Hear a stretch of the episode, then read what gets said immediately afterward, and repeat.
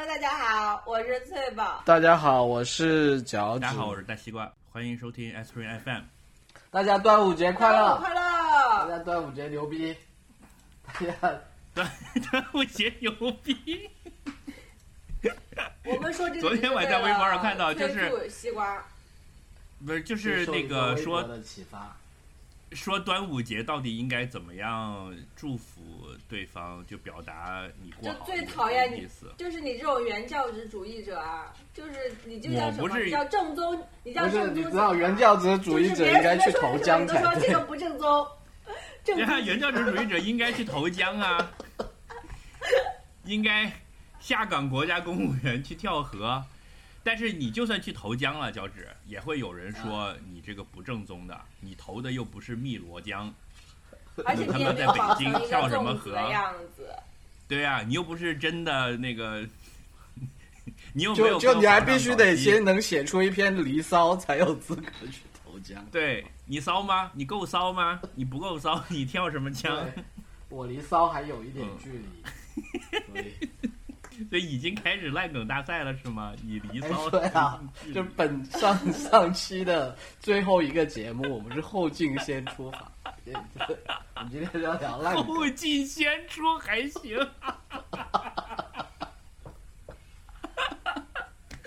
那是什最早么？肯定不我知道最早肯定不知道后进先出是什么意思，会，这是一个会计术语，好不好？你们这是一个会计的术语。脑脑子里面都是些什么东西？你去百度。我翠宝，翠宝，我要跟你解释一下，就是当你在清点库存的时候，对啊，后进的就要先出，就是，盘点库存有两有两种准则，一种叫先进先出，一种叫后进先出。哦，啊 然后到了你们这些不正经的人这里就变成了，我没有说什么，我没有说什么。我是完全躺枪，什么叫我你们这些不正经的人？但是刚才不是还说了说不要解释笑话吗？翠宝不是刚刚还在大声疾呼不要解释笑话，不要解释笑话。这是本台的特色啊！哎，不不如这样，我们我们来搞一个挑战，好不好？就是从现在开始，我们看能不能做到，我们一集我们三个人谁都不要去解释笑话。可以啊，肯定可以。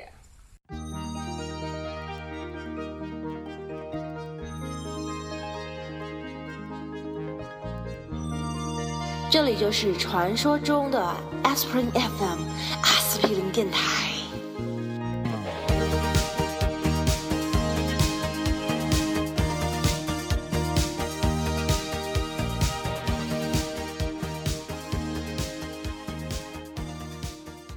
最近呢，我我不是家里书已经开始放不下了嘛，我已经开始过上那种就像仓库管理员的生活了。就我现在的所有的桌面上全部都是书，我的床头柜、我的茶几，因为我本身住的就比较小，然后我就开始就是清，就有一些嗯。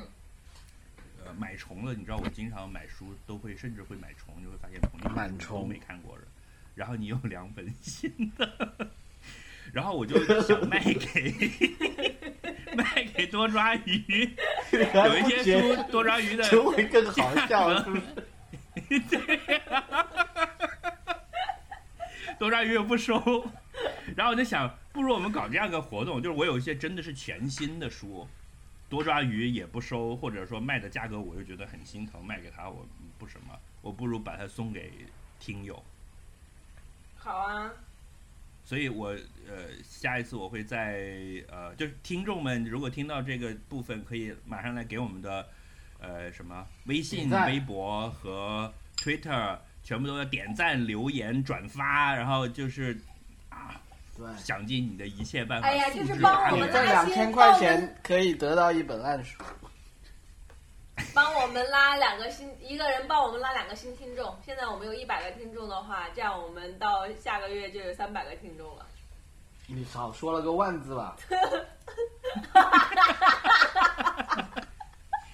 然后我们会呃稍呃，到时候我把书清一下，就看有哪些是是重复的，是真的可以送给大家的，我就把它放到微博上，然后呃还有我们豆瓣群组，然后大家如果就给我们留言，到时候我就可以把书送给大家。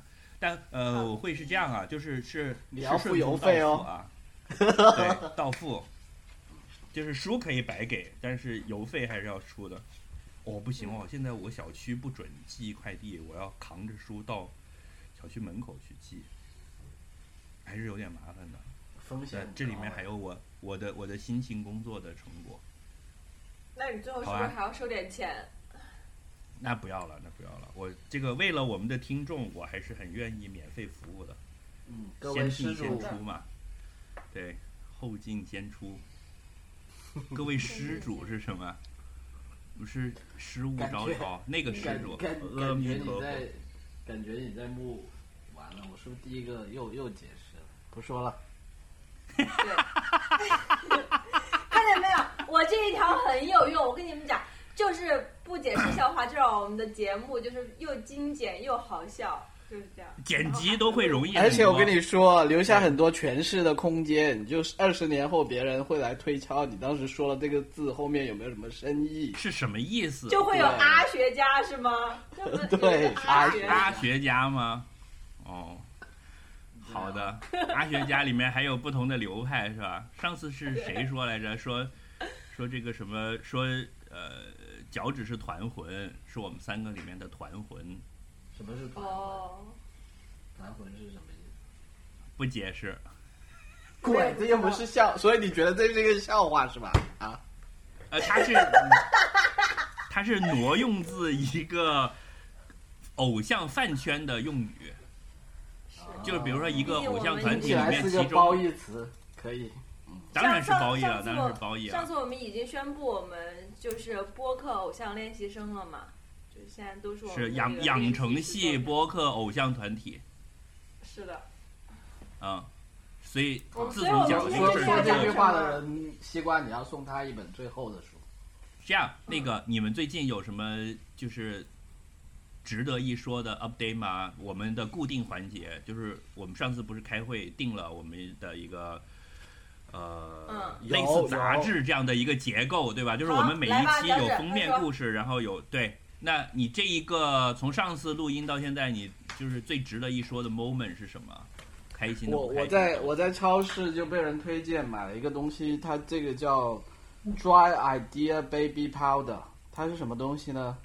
它是一个像爽什么什么，What？它是它是一个像爽身粉这样的东西，但是它是可以喷的，就是 Dry idea baby powder，对，就是就是平时你知道达文不是很热嘛，然后你经常身上会有汗，你就会很不舒服嘛。嗯嗯，嗯，然后这个东西呢，就是如果你爽身粉，传统的爽身粉是要去抹的嘛，这个东西是像摩丝一样可以喷的，所以所以就特别方便，就是洗完澡之后你就可以甩甩甩，然后就对着自己的这个下体一阵乱喷，然后就超爽。我非常喜欢这种干爽的感觉。它你是喷的知道我感粉末还是是雾还是？它是雾，它其实液体的。就就我研究了一下，它那个东西喷出来，就你知道，不是现在有很多涂料可以涂在什么呃什么衣服上，它就不沾水啊，什么喷在汽车上又可以不沾，哦就类似那样的东西，但他们现在可以做成是可以喷在你的皮肤上的这样一个东西，对吧？就就我现在终于体会到了。以前经常看电视那种广告里面的什么干爽的感觉啊，就什么用了这个东西就可以爬山啊，上海 怎么？还可以打网球，对啊，对啊，就我现在哎就会，学会游泳、爬山、打网球，在我还可以变得特别的自信。对对对，就以我现在四十几岁的高龄，竟然也可以体验这种感觉，觉得特别爽，所以诚挚推荐给大家。所以有什么就是有牌子吗？还是说这就是它它名字就叫 Dry Idea？Dry Idea 就是那个牌子，但它这个公司呢是那个，就是它这个集团是做很多那种什么抹头发的东西啊，然后洗就类似头水啊 P&G 这样的公司，对，但是是一个小一点的，就是我看这个，但它名字就叫 Dry Idea，所以它所有的产品都是 dry 的吗。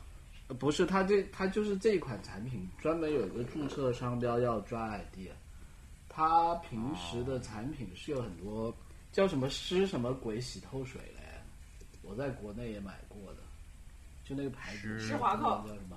哎，对对对，施华蔻，施华洛施华世奇蔻是一个集团的，对对对对，你说的对。啊，好了，说完了。但是湿，但是湿滑跟刚才那个干爽是反义词嘛？对呀、所以他要有一个啊！今天房不用开空调了，这今天不用开空调了。对呀、就这样子。所以叫湿滑扣和干爽帽。是是，你的你的你的 moment 呢，西瓜？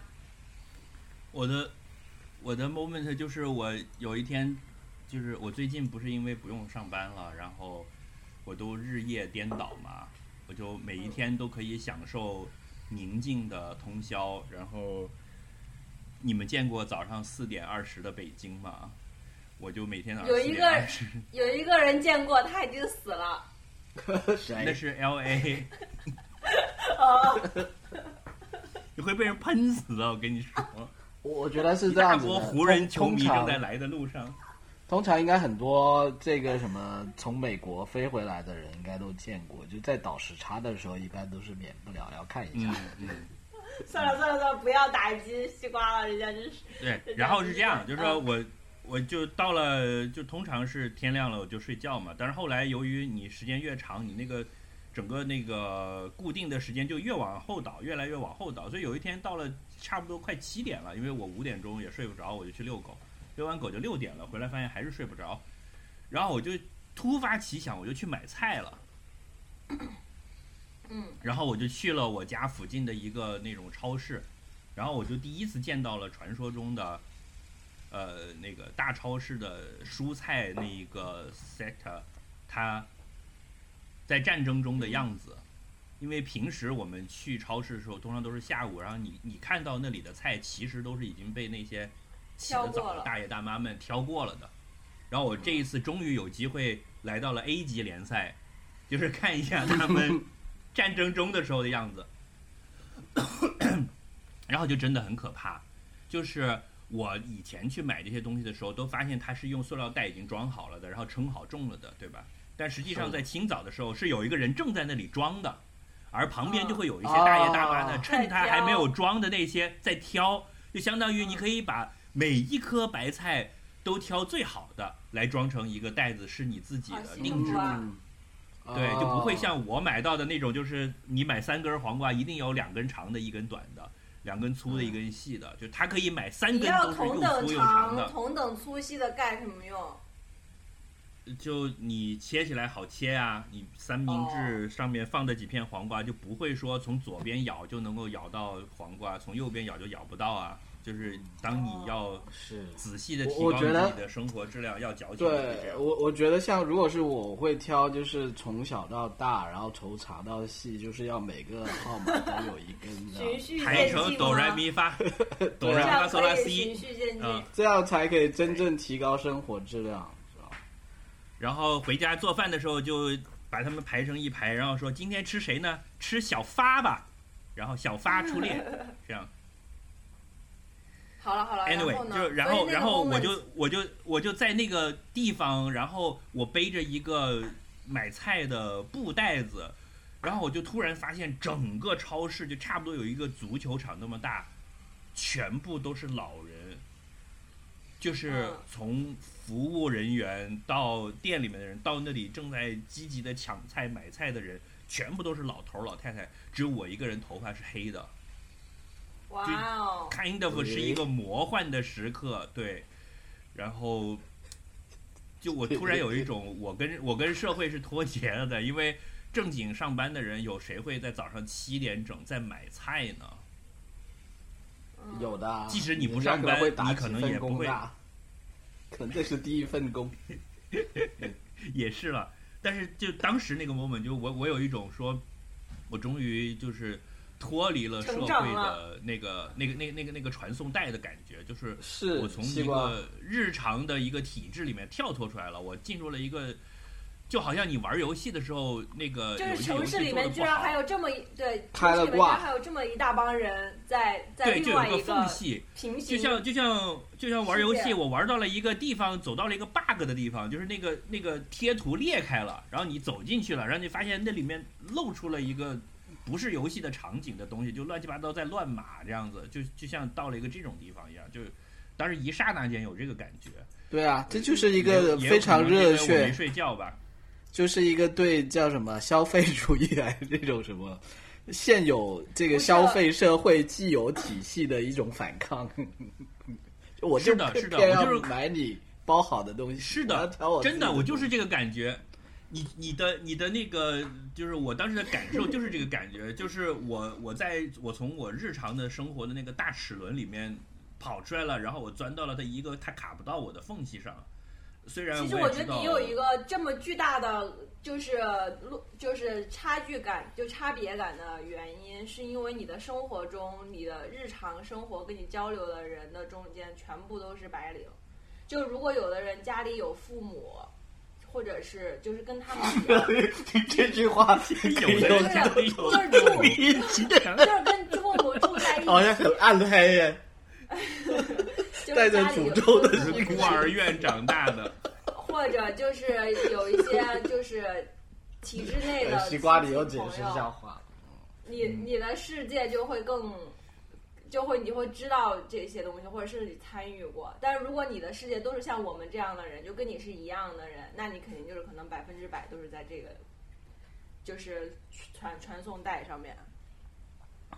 嗯，恭喜西瓜走出舒适圈，就是在凌晨七点去了一趟 操啊，我我觉得我是走进了舒适圈啊，之前很不舒适，现在很舒适啊，每天。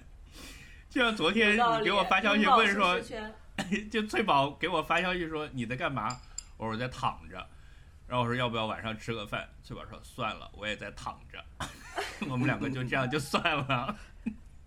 就明明我们俩都不用上班啊，就是按按照原来的说法，老是说哎我今天要上班，就是那周末再说。那我们两个是堂而皇之的，就在一个工作日的下午说今天要不要吃饭？不不要，我今天我在躺着，我也不想动，我我也不想动，就算了。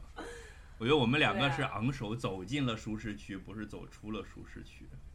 是嗯，舒适区很舒服，推荐大家还试一试还行。吧，对。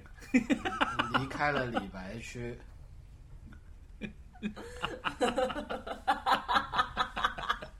啊！呃要杀一下这个歪风邪气。好，来来来来来，翠翠宝翠宝，说说你的你的你的啥？我有你的我有两个 moment，第一个是我在上海的时候，有一天下很大的雨，就是倾盆大雨。虽然其实这两天北京也有雷暴，但是就是差很远。那个雨下大到就是，当然在深圳肯定你们经常见到，就是你打着要去要去进到车里面打着伞，然后把伞收了，迅速的钻进车里面，但浑身就湿了的那种。就是当你开着车门，屁股已经坐到椅子上，然后准备要伸手去关门的那一下，你感觉有人站在车顶上拿着个桶往你脑袋上泼水，是是是，是就是这感觉吧？对对对，然后我就忽然觉得特别怀念，因为我上一次遇到倾盆大雨，可能就已经是我高中的时候，因为北京就没有这样的雨嘛，然后伦敦也没有这样的雨，所以就是一直都没有。然后回回老家都是冬天过年嘛，夏天其实没有回去过。我突然就是你，你刚才正在讲，我脑海里突然就是唱起了那个歌，什么？就是那个什么，那些年我们追过的女孩那个电影的那个插曲，什么那些年错过的大雨我以为是什么之类《的。还珠格格》大雨。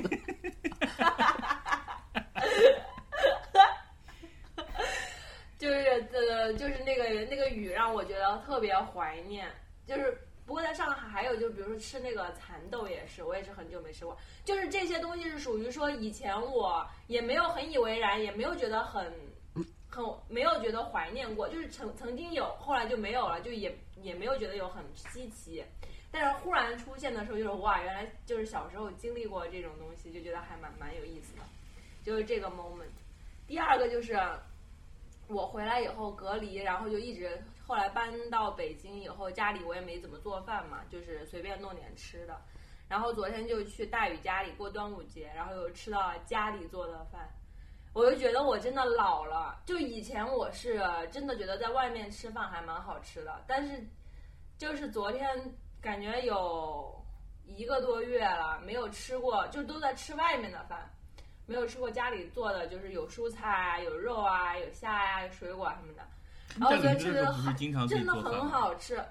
对啊，就是已经一个月没有了呀，没有吃过了。才一个月没有，嗨，对，我就是我就是觉得，就是比如说，不过我在伦敦其实经常这样讲啊，但是因为在伦敦就反正经常自己做，所以无所谓。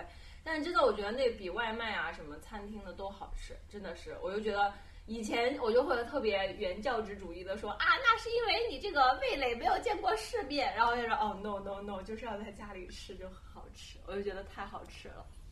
大概就是这样，就这两件事情，我觉得可能都是一种暗示，我已经步入中年晚期。有点不晚。至于吧？那你让我们俩往哪放？本来还想说你这是早期啊，我们还不想进入下一个阶段呢，好不好？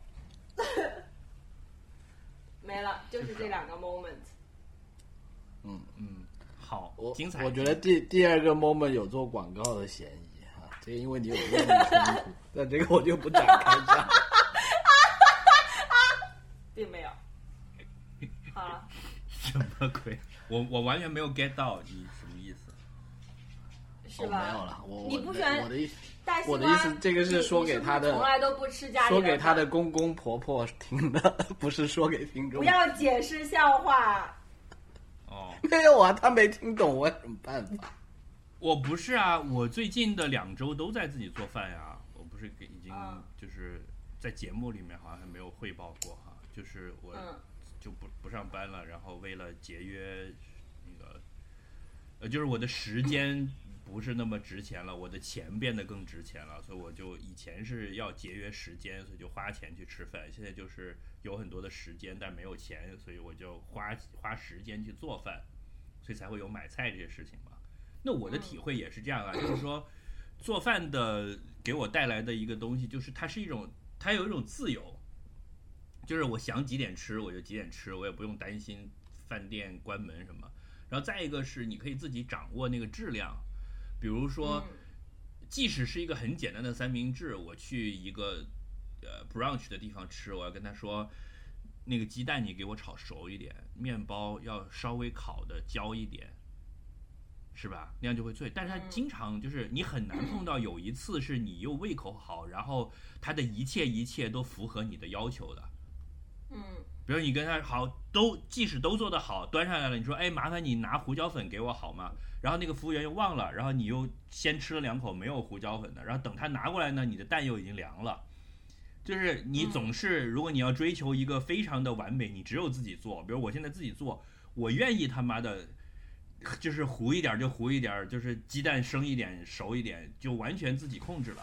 当然，前提是你自己的 技术，你的而且你没有办法到了，而且你没有办法抱怨了。我觉得主要是对，你就你就没办法抱怨了嘛。比如说我今天是鸡蛋炒的过熟了，有点他妈糊了，你也没屁放啊，你就自己吃呗，你还能怎么样啊？但是你在餐厅，你就会很想没没拍桌说没有胡没有胡椒粉，能怪谁呢？还不是因为自己没有买，是吧？对啊，对啊，自食其果。所以，啊、那我现在就有一种自由的感觉嘛，就是我想吃啥就吃啥，我就打开冰箱看一下啊，我就这么瞎弄一下吧。比如说我呃 自己做了一次泡菜锅，然后我发现我买的那一坨肉就已经坏掉了。就是因为一个人做饭有个很大的不好，就是你那些食材总是会过多。就你，比如我在京东上面买一个肉，它它肯定都是半斤或者什么三百克、五百克装的，但有的时候你用不了那么多。那剩下的我又不能下一顿还吃这个东西，对吧？我又只会做这个，啊那我可能就去吃别的了。吃别的，再回过头来，等到两两三天之后又吃这个的时候，你就发现那个肉已经不新鲜了，或者怎么样。但是也很好，就是你可以自己看一下还剩啥，那我就把五花肉换成了午餐肉，也一样好吃。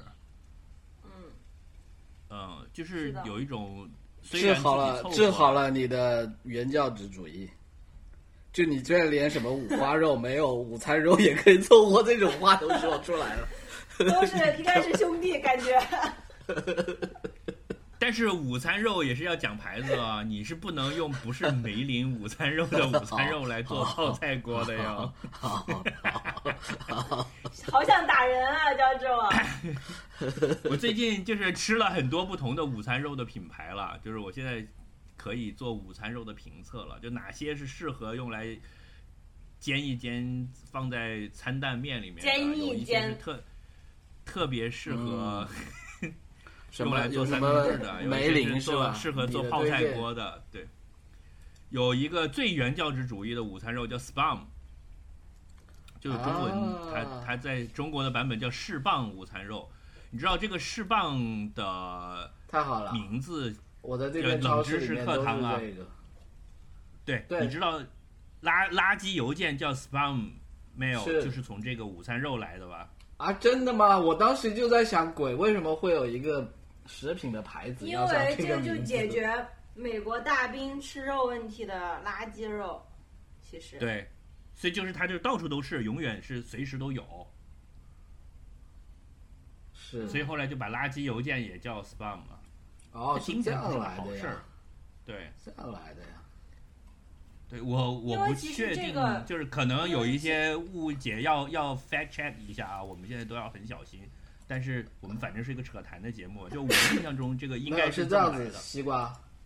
因为反正我们不解释笑话，如果别人说我们说错了，我们就说这是个笑话。是。我其实还蛮期待我们被公众要求道歉的那一天的，说明我们是真真正正的火了。啊，这样吗？你看，就像微博热搜第一，说阿司匹林电台终于道歉。发发表了道歉声明，开除了翠宝，什么之类的。我觉得不会，我觉得就是以现在的以现在的世世界的形式来讲哈，就是我们只要就是假设我变成一个黑人的话，我们台就立于不败之地了。小心啊，小心！我们现在你看，有这句话就是导致你已经开始实施计划了，是吧？你现在在找理由。我要想办法，我要想办法证明我的就是祖辈里面是有非洲血统的，我们就赢了。哎，我觉得都有 LGBT，有女权，然后再加上 Black Lives Matters，不是都是有什么非洲黑妈妈吗？不是说都是黑非洲黑妈妈的后代吗？就是。非洲祖母不是非洲黑妈妈，你这个 我说错话了，出门要被人扔黑鸡蛋了，完了。最近的新闻我也想批判一下，但是我不知道 不能解释这句话。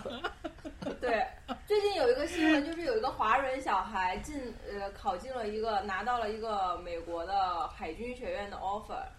然后他就是在家里的门口跟一些就是非裔美国人起了冲突，就有一些 comment 被录下来放到网上了。然后他的学校的 offer 就被学校撤回了。然后他妈妈就很着急，就说怎么办？就没有大学读了，是一个华裔的小小孩，这样。就最近就是在微信上面新闻蛮大的，我感觉有点像政神了。现在，我最近的人生体会就是，如果我有点害怕，因为我以后会红的。你你你你不用害怕，我的体会就是，如果如果你想要生活过得愉快，就不要看朋友圈，然后早上七点去买菜就可以了。Silence is violence。在在这一点上，我已经就是甚至反超了我爸我妈了。就是现在我爸我妈会整天。就是转发一些这种朋友圈的狗屎言论给我，然后我说你关心这个干啥？但我还没有告诉他们我我已经不上班了啊，所以就是我每天就过着像一个 退休老干部的生活，就是你就只买菜遛狗，然后在家里看书就好，你就不要去看那些 bullshit。就我最近常常 quote，就是在脑海里浮现出来的一句话，就是那个我小时候看看红猪。里面的一句对白就说：“世界乱了呀，要打仗了呀。”那个红猪就理直气壮说：“那是你们人类的事。”所以你变成了 Nano 吗？我这是就是一个肥猪啊！它就是一个西瓜，它回归它的对啊，它的本就是你们你们闹你们的，不关我的事。我觉得就是不是很 care 你们这些事情，你们闹吧，世界毁灭吧，不关我的事情。我要去买菜，也是。今天今天买不到整齐的黄瓜了。好，但这样是不对的是是啊，就是进？我们我们我们现在录了多久了？我们这是不是闲篇三十分钟，我们进入正题来。还我会我们闲篇剪一集好了，要不就还来再聊十分钟闲篇。崔崔老师来进正题。进正题，噔噔噔噔噔噔当梆梆梆梆梆梆噔噔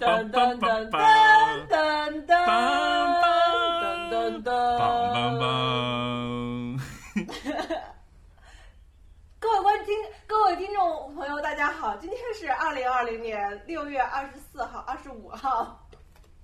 今天十六26号号啦，啦姐姐。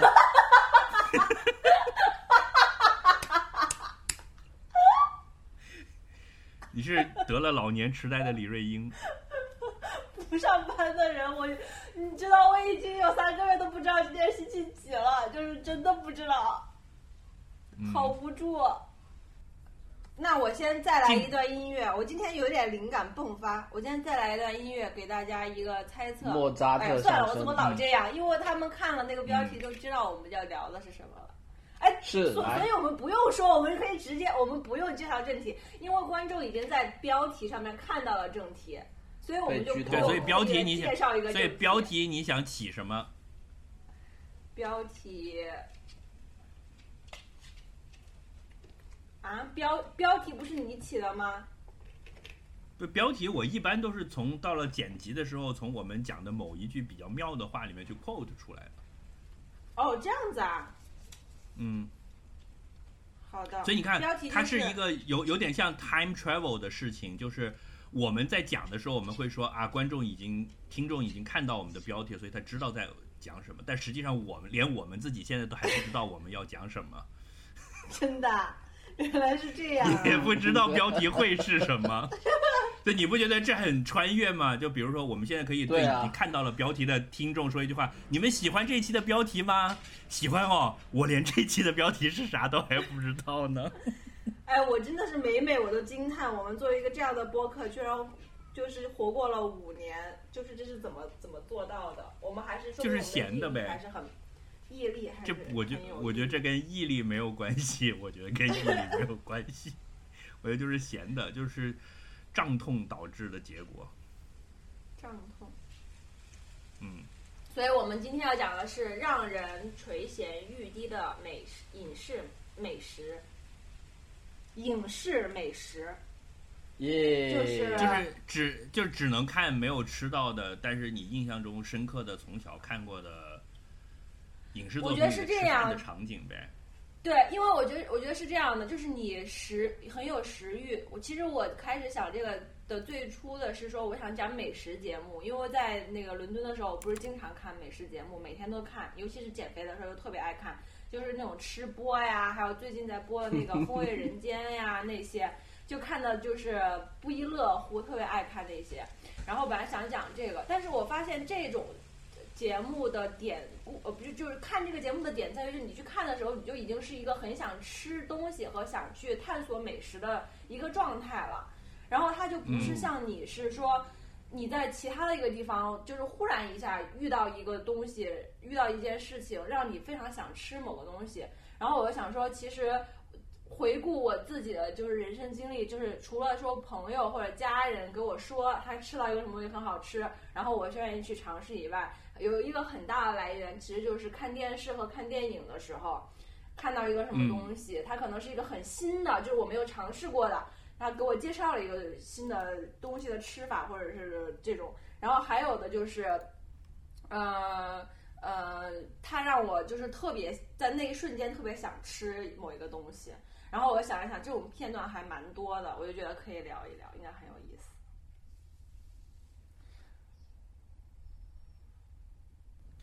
我第一印象深刻的影视美食，我们一人讲一个，这么轮着来，好不好？一人讲一个是吗？先，哦，轮着来。对啊，就是你你你肯嗯定已经准备了三五个了嘛，但不会让你一个人全讲完嘛。你讲一个，然后我再讲一个，就是脚趾又讲一个，然后又轮着。我们就是像那个叫什么我击鼓传花一样最后有个人卡壳嗯啊。啊，那那先说的比较划算的，因为我们可能会重复。对我先说，但我说的那个你们可能就是不会不会说，因为是是我最近看的那个，就是我因为是我隔离的时候看的，然后那个时候我看的时候，我就觉得真的很香，很想吃。打上了但是你隔离的时候看什么你都觉得香，因为你那时候啥都没得吃我看那。我看那个《燃烧的女子肖像》，它那个电影的最开头的时 吃候面是那个包，对，是那个画家，他就是他先是刻画他坐一个小船过海，坐船辛辛苦苦到了那里，海啥都没得吃。他到就是相当于还要爬一个岩石到了海边，然后就又去到一个大古堡里面，然后那个呃那个女佣就给他开门。其实那个时候你就在想象他是一个什么人，他为什么以这种方式来到这里，他为什么背着一个画板？因为当时没有介绍他是谁，为什么来嘛，所以你就一直有一个这样的好奇。嗯然后然后她是这里的小姐吗？还是什么？然后啊你没看啊，sorry。呃，然后说呃，那我就不讲这个。然后他进去以后呢，他就他女佣就把他带到地下室，他就在地下室自己寻寻觅觅，寻寻觅觅，然后就看到有去那个壁橱里面拿了一块面包出来，拿那个。刀割那个面包，然后又去找了一，又去翻箱倒柜那种感觉，就是找了一块奶酪。然后这个时候女佣又进来，她说：“啊，不好意思，我自己先擅自拿了。”然后就吃拿那个奶酪跟那个面包夹在一起吃，就吃的特别香。然后他一边嚼一边跟那女佣说：“再帮我拿点红酒可以吗？”然后那个女佣就去帮他倒了点红酒，就是就特别简单的这种陈设，然后又在那种古堡里面吃这个东西，我就觉得那个，而且那个面包看起来很硬，就是并不是我平时会喜欢吃的面包。就是而且我当时看着就觉得很想吃，不是法棍，是那种更大一点的餐包，就是不是那种就是法，式法式乡村风格美食，应该是就一一碗稀巴拉几的汤，然后弄了两块冷的面包，喝了一一杯就是垃圾红酒。对，没有它没有汤，它就是干的，就是那种大家看了就会明白。但是我就对那个印象特别深刻，当时就非常想吃那种干巴巴的面包配干巴巴的奶酪，再喝点红酒，就觉得很爽。但这个是就很近的电影哎，就是应该是去年的吧？对啊，这个电影我们又没有规定说。要老。对，你继续讲讲你的那个美食。我是想说，不，我们的不是说你人人生中看过的印象最深刻的嘛？你的最深刻的就是这么晚进的了，还他他后进先出法后面？哦，啊，对，已经理解的很好了。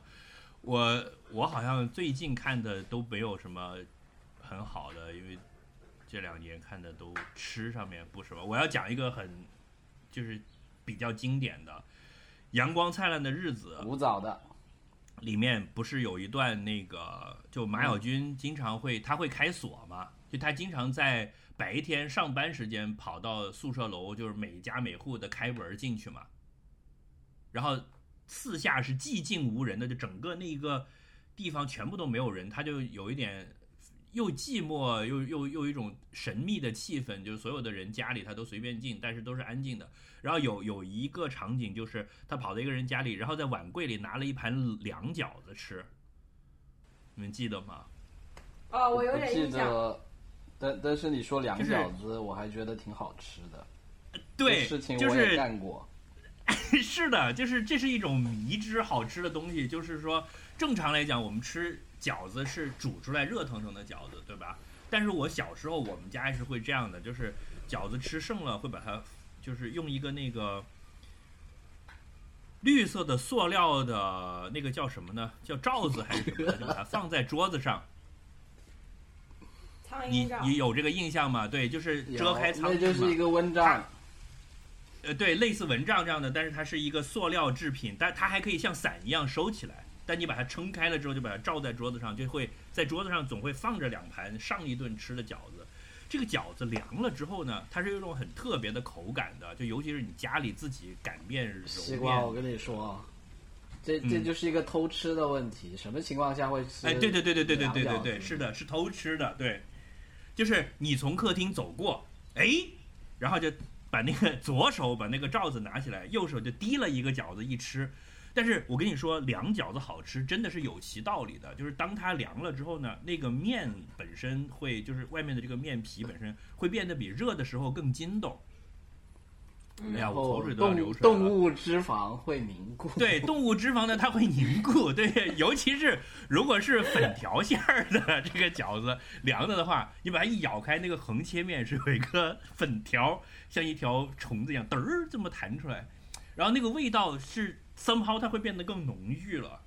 然后，因为你吃凉饺子呢，就如脚趾刚才讲的，你是偷吃，你是过去这么哎滴了一个，然后从那边过来的时候，哎又滴了一个，你是不会去蘸醋啊那些的，所以它是一个纯味的，然后更 Q 弹的，对，所以就我小时候一直觉得这是一个谜，就是为什么饺子凉了之后会更好吃。然后当时看到这个电影的这一幕的时候，我是感觉哎呀，就是你特别的要拍大腿那种感觉，就是真懂，就是这种 偷吃了凉饺子这很好吃的。就他不是打开碗柜，然后就发现哎有饺子，他就干脆左手端着盘子，然后就一边在人家屋里继续转，一边就又吃了好几个嘛。就这个场景设计就非常的精妙，所以这是我印象非常深刻的一个就是吃饭的场景。嗯，脚趾呢？脚趾你的深刻的呢？我我要跟大家说我的这种影视美食的初体验，就是我第一次从电视上看到了一个东西，我想吃又吃不到。对对对，是 你你你是说纯粹被它馋到了，还是说哇原来世界上还有这样的食物？就以前不知道有这个东西。两两个都是哦，两个都是，两个比上皆是。我觉得就是我觉得我跟西瓜都记不住自己的第一次，你的第一次一定是印象非常深刻才记得。对，就是《西游记》里面的人参果，我当时以为这个东西是真的是有的，然后，然后，然后我当时就一直在想象，它肯定是一种非常非常好吃的水果。就他们这么一大帮人，就就你看到很明显，他们师徒四人都是性格，而且一个人只有一个，对，一个人只有一个，关键他是就特别珍贵。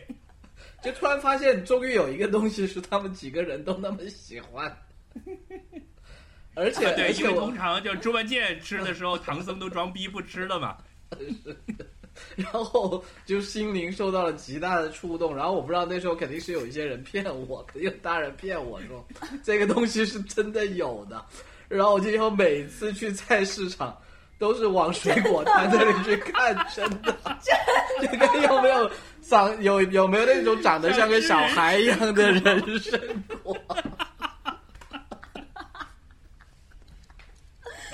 天哪！想的也太美了。就就在我的想象中，它就是一种介于梨，但是鉴于我贫乏的想象力，就我还想象过它的味道，我觉得它肯定就是一种 既像苹果又像梨又像香蕉的东西，就是因为这几种水果都是好吃。对，它是很脆的。就是当时我也是记得，就大家应该都对这个场景很很很印象深刻，就是《西游记》里面咱们吃人参果，嘎一口是脆的，然后又特别的 juicy，它有很多汁的那种感觉。是，哎，我觉得《西游记》真的是一个，就是里面有好多好吃的，你看蟠桃啊，对吧？但蟠桃好像没有给人留下那么深刻的印象，因为大家都吃过桃子。确实啦，人以及那个参果是蟠桃，一个蟠桃还有一个原因，蟠桃是因为它那个当时弼马温在里面吃是特别多，就是树上全都是，他就随便吃，就有啊点浪费的感觉。啊，对对但那个对就不也很爽像人参果，对，非常珍贵。人参果有一种。人参果就有一种新西兰猕猴桃的感觉，就它还很贵，然后一个盒子里面就放着四颗，对吧？拿出来，哎，对啊，你可以把猕猴桃画上脸，你是不是就可以实现你这个愿望了？哎，没有，我跟你说还，有我后来真的有看到他们种桃种梨子的，就是拿那种塑啊然后拿做了一个一个像人形的模具套的那个套的那个梨子，但那是我当时已经那有点我已经成年了，我已经成年了，所以就这个东西已经就是迷惑不了。骗不到你了。是，就在我小的时候没有你。说到这个，其实你你说到这个，其实我小的时候就是有两个东西是我想象了很久它的味道，然后到我长大了以后才吃到的。第一个就是哆啦 A 梦的铜锣烧，并没有多年以后在下着小雪的京都街道上，这就是铜锣烧啊！我操！真的，我小时候看那个漫画，还不是动画片，就是黑白的漫画，我就觉得哇，铜锣烧得有多好吃，机器猫这么喜欢吃，就而且他画的那个样子是一个你不太好去想象它是个什么，就因为那个黑白的漫画，它就是一个纺锤形的东西。像呃，一只鲍就像一个。饼一样，像对对对。然后我就想，铜锣烧究竟是什么？就是因为你根本就，他也完全没有介绍它是什么面做的呀，什么红豆都没有。就他 suppose 你已经知道铜锣烧是什么了，就他从来不去对它做任何形容，就他不解释。对，嗯不解释。所以我就他他就是困扰了我很久，就每次我都会想铜锣烧究竟是什么，我一定要吃到铜锣烧。但我第一次吃铜锣烧其实是在北京，就是那个时候应该是七幺幺，也不我当然我没有特别想吃，只是一直就是在想象和有疑惑，是应该是在七幺幺有，就是因为好像北京那些糕点店都没有，就是后来有七幺幺了以后，去七幺幺逛的时候，忽然这就是铜锣烧啊，然后。无论如何得赶紧买一个，是吧？就一百块钱一个，我也得买。对，然后我就买了，我就我就其实很失望，就是觉得哦，原来就是这样子，就是就是一个红豆饼这样 啊，对对对。还有一个就是，也也是类似的，就是蜡笔小新爱吃的那个小熊饼干，我的妈呀，就是他他小时候经常他妈妈把那个小熊饼干藏藏到那个橱柜的最顶上，然后他用什么晾衣杆把它找出来，就有很多他找小熊饼干的情节，然后又特别爱吃小熊饼干，然后但那个是我应该上高中和初中吧，超市就有那个小熊饼干了。小熊饼干是不是就是那个是一个考拉形状，然后里啊面有巧克力馅儿的那个？呃，是的，是的，是的，那个就很好吃，那个我觉得还蛮好吃。呃，那个我也爱吃，嗯。嗯，但这两个那你是讲到你讲到这个的话，那我有一个同样就是我也准备了一个就类似这种的，就是你从嗯小就对它特别向往，然后当你终于第一次吃到它，然后后来它就变成了你一辈子都爱吃的一个食物，嗯，什么呢？嗯，就是披萨。小时候看《忍者神龟》，《忍者神龟》是很爱吃披萨的，你知道吗？你那时候想象披萨是什么味道？不知道啊，就是你知道那个，呃，小时候看《忍者神龟》的，因为《忍者神龟》四个龟都住在纽约嘛，嗯，然后，然后他们的开的那个车就是伪装成一个送披萨的车吧，好像是。就他们不是有一个货 van，上面还有天线这样的一个高科技的，然后他们整天都爱吃披萨，而且他们爱吃披萨这个点是这个作品的一个重要的梗，就连那个就小时候玩忍者神龟的游戏。就是那种横版过关的，就是四个人这么横着走，然后就来来人，然后你就打他那样，然后地上就会有披萨让你捡着吃嘛。然后那个游戏有一个很重要的，就是你一摁暂停的时候，就是你中间不是有的时候要摁暂停嘛，一摁暂停它就会有个语音，pizza time，哦，啊，对吧？所以我跟我表哥表弟，我们就是会双打，一起打这个游戏，但是嗯都没有吃过披萨。披萨，而且披萨这个东西非常的，就我觉得是一个很成功的文化输出的案例。就比如说后来你上学学到了比萨斜塔，你都知道这个字就是披萨的来历。但是披萨到底是什么？它是一个就是谜。所以等到达美乐来到了深圳的时候，我跟我表弟就疯狂的爱吃披萨，你知道吗，我们就是两个人就可以一个人点一个，而且要吃很大的那种。就我一直到了现在都是一个爱吃披萨的人，我觉得这是你不知道这里面到底忍者龟在里面占了多大的比例，但是我小时候是真的很喜欢忍者龟的，嗯，就是这个作品是是深受小孩子的爱戴，然后忍者龟在香港 的电视台上，你知道那个时候 TVB 有一个不好的习惯，嗯。呃，也也不能说不好吧，就是他引进一些外面的动画片，他会把自己捧的一些歌手重新再写一首歌，就是他他会嗯。放你这个动画片，但他会把主题曲换成一首粤语歌。是，啊、所以我以知道，因为我都还会唱主题曲。啊，对对对，我还会唱忍者龟的主题歌是草蜢唱的，到现在我都能唱，而且它是一首说唱，是 rap 的。就我到现在可以全程唱出来，就是一个字不差的。那可能确实这个对你早年的是萨，对，是是深深的爱。呃，就就你看完之后，没有没有很喜欢去吃什么叫叫什么什么王八汤啊什么的。核辐射王八汤，因为披萨这个东西，你看，就我刚才你讲铜锣烧的时候，我就在讲说，铜锣烧你在漫画上你是看不出它是什么东西的，那披萨就不一样，披萨在动画片里面和游戏里面，就即使当时的游戏那个像素那么差，你都可以看出来它是一个很吸引的东西。那个它从视觉上圆圈圈，对，就是一个一个大饼，然后就是它颜色是鲜艳的，上面有好多东西，就你一看就我操，这什么玩意儿？对，这是我的就是美食影视启蒙嘛。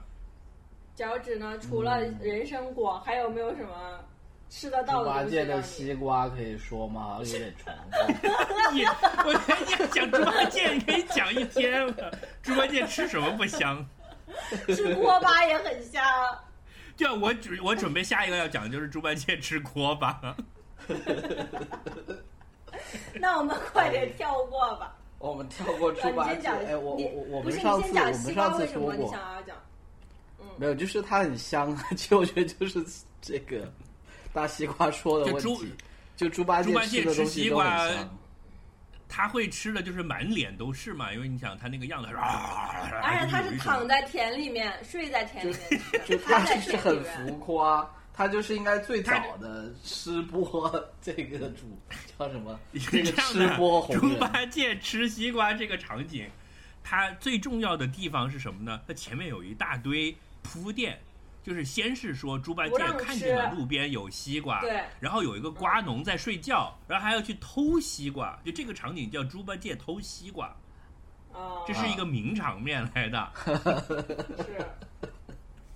然后他先偷偷到了，就我发现他有嗯很多那种传统喜剧的成分在里面，就是他要偷，然后你想，他猪八戒本身又很笨，然后抱着一个圆的东西，是，不过这样说回来，我发现啊，就是之前我们之前搜的时候就发现，我们的四大名著的电影视版里面都有非常多的美食情节，就是比现在啊对呀对呀所有的对呀电视剧都多。我觉得是不是因为我们小时候比较饿，所以看这个就会对一个吃的场景很印象深刻？还是说那个时候我我觉得是这样子吃东西比较少？就就是吃这个东西，食欲这个东西是应该是大家最早启蒙的一个东西。就在我们那个年纪，譬如说你看到什么女儿国那个什么那个国王要勾引唐僧啊，就我们还没到那个时候，就还看不懂。但是看到猪八戒吃西瓜跟吃那个人参果，哎，懂了，这就是一个人的一个欲望的一个就是 porn 的初体验。所以我们那个时候 所以你的你的印象最深刻的就是吃人参果。然后对你爸来讲，就是说，就像看到了女儿国的国王长老不要唐僧走竟然走了，他的心里就是好像你看了猪八戒拿着人参果闻了闻又放下了一样的，是吧？就是那个难受。啊，大概就是这样。哦，那这么一想，真的很痛苦哎。就你想，猪八戒拿起了人参果，看了看，闻了闻，然后又把它放下了，走了。嗯，然后这个时候，人参果就开始唱歌了：“悄悄问圣僧，果窝哎对美不美？” 是，就是你看哈、它其实很多时候影视里面它就是有这么一种功能的。就就我我我虽然没看过那个燃烧女子的肖像哈、但是我大概知道它的故事情，就我大概知道它是讲什么的。就就你不觉得他其实这一段其实某种程度上，我就就会去感觉这个人他来他是有一个很很强烈的一个欲望的，就是他他吃面包这个过程，听崔宝这么说，就他是有一股，他是有一种对这种欲望的影射在里面的，你觉不觉得是？是。的，哦，你要这么讲，那是这是 make sense 的。那阳光灿烂的日子，那个吃完了饺子，就马上就遇到米兰了嘛？啊，就真的是偷吃是吗？还是对，就那个那个，他就端着饺子，下一个场景就是他看到那张床嘛，然后就是米兰的床嘛。哦，你这么一讲嗯是是挺有道理的，对啊。但《西游记》里面那个就是我自己的最西游记比较珍爱的单纯，西游我最记它是为了塑造人物一样咯，就是因为因为猪八戒他应该是四个人里面最接近人的原始欲望的那一块吧，就他是贪吃好色，然后他是离神最远的那那一个，就他是人性最最深的一个代表。但我觉得你这个所谓的人和神的二元划分，其实是有一点就是西方就是基督教的那一块儿，因为我感觉是，批判批判我觉得是。对，我觉得我们四大名著这一块儿的话，就是还是我们这个社会主义鬼，那时候社会主义还没发明出来，好吗？扯扯远了，扯远了，翻车翻车。我觉得像你回头看我们四大名著，它并没有就是去去这样的一个直接的影射，因为我感觉像《水浒》里面武松去打虎，然后之前要去吃肉，一斤熟牛肉，一只肥鸡，二斤高粱。我操！我永远记得这一句。啊，真的真的，就是现在看到什么酱牛肉我都会觉得想到武松。吃完就去打老虎吗。这这一段是这样，就是当时我在上高中，我的同桌呢跟我关系特别好，就是呃，现在我们都还经常联系的。就他他他很爱讲这些东西，就是比如说辣椒皮皮，我我我，对，别人我本来想讲的就是猪八戒，但是猪八戒被我抢了印象最深的场景，其实并不是吃西瓜，也不是吃人参果，而是吃锅巴。就是有一集 那个场景真的很可爱，我后来发现并不是我只喜只有我喜欢他，B 站上专门有这一集的 cut，就猪八戒一个人在那做饭，就是因为师徒几人在路上还是要做家务的嘛，就是猪八戒美食含有的节目，对，含有的有一段是他们的日常生活的场景，就猪八戒在做饭，做饭他可能已经在收拾别的了，然后就洗那些东西，然后就打开锅盖，可能准备洗锅，然后那个锅盖一打开，他，嘿，锅巴，然后就哦，就特别开心。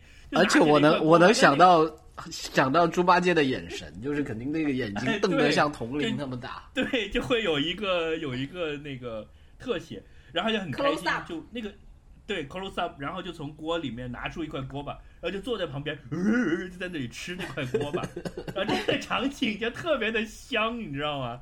然后我为什么会记得这个呢？是因为我当时的高中的同桌他就很喜欢演这一幕，就是我们就是就是我们在上课，比如说在在在上课，老师在上面在讲题，然后呢，我要找我的一本书，我就比如说打开我的课桌的那个抽屉，我们那个课桌是稍微有点斜，让那个木板可以打起来嘛，到里面去找一个东西嘛，然后我就打开来，我就在里面翻，然后我现在翻，我的同桌就会说：“哎，锅巴。” 就是他要老要玩这个梗，对，就是因为那个猪八戒是把锅盖一掀开，然后往里面看了一下，然后就说：“哎，锅巴。”所以只要我嗯做任何找东西的动作，他就会在旁边说：“哎，锅巴。”这样，所以这个就是一个，就是变成了玩的一个梗。所以就这一幕会，我就印象特别深刻。我很喜欢是那个猪八戒在这一对场里面的表演，就是他真的演的很好，就是把那种虽然是一种过于夸张，有一种话剧突如其来的幸福，对，但是他又很有童趣，就是他先震惊，然后又很 enjoy 的躺下，他还是先拿那个锅巴，然后赶紧找一个地方躺下，然后在那里得意洋洋的吃，那种快乐溢于言表，所以就是是啊真的，我我也觉得是非常深刻。我我嗯，我觉得像就是中国的很多的那些呃这种经典的戏剧里面，它都是就是吃东西，它就是本身就是一种乐趣，它有没有太过多的那种让你觉得隐喻啊或者是什么的？当然你要分就你析的话也是你是想回应刚才脚趾的那个，就是吃对对对东西就是欲望的投射这个说法是吧？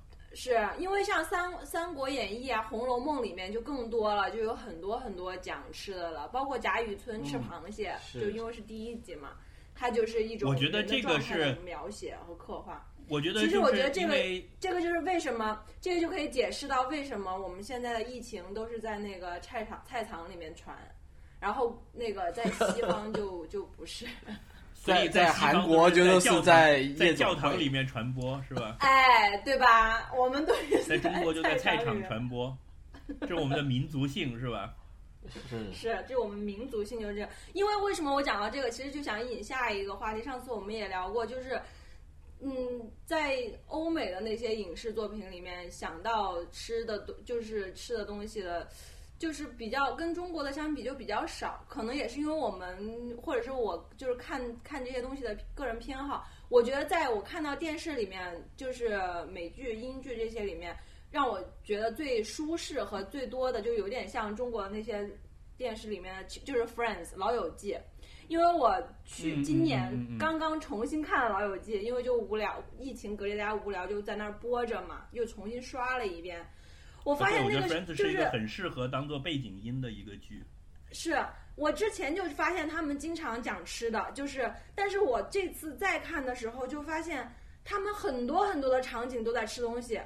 就是我觉得应该有，我自己瞎猜测，可能有百分之五十以上的场景里面的人都是在拿着一个苹果，拿着一个饮料，拿着一个三明治。就算他们没有在演吃饭，他们都是演吃饭就我也跟你说，很多了。这个这个就、嗯就是我刚才你说什么呃三水浒啊，什么西游记为什么的那个原因，就是呃、嗯中国的这些，比如说四大名著，其实是从明朝的话本就它嗯是很民间，它就是比如说以《金瓶梅》为代表，它是嗯，表现的很多的是一种日常生活。是。在日常生活里面，就这种 daily life，你一定都是在吃的，就它不会像刚才脚趾讲的，就是西方视角的那种，是它把它，呃，它是有功能的，而我们这边，你看，对，你看现在的日本的很多戏也是这样，就是经常你看失之愈合拍这个家庭剧，一家哇，人日本的电电，视电影超多吃的，然后还有呃那个韩国的，我虽然没看过，但是大家讲的最多的就是《请回答一九八八》，全部都是吃的。对，因为当你要表现一家人怎么过日子的时候，第一个想到的是围绕大家大家坐在一起吃饭。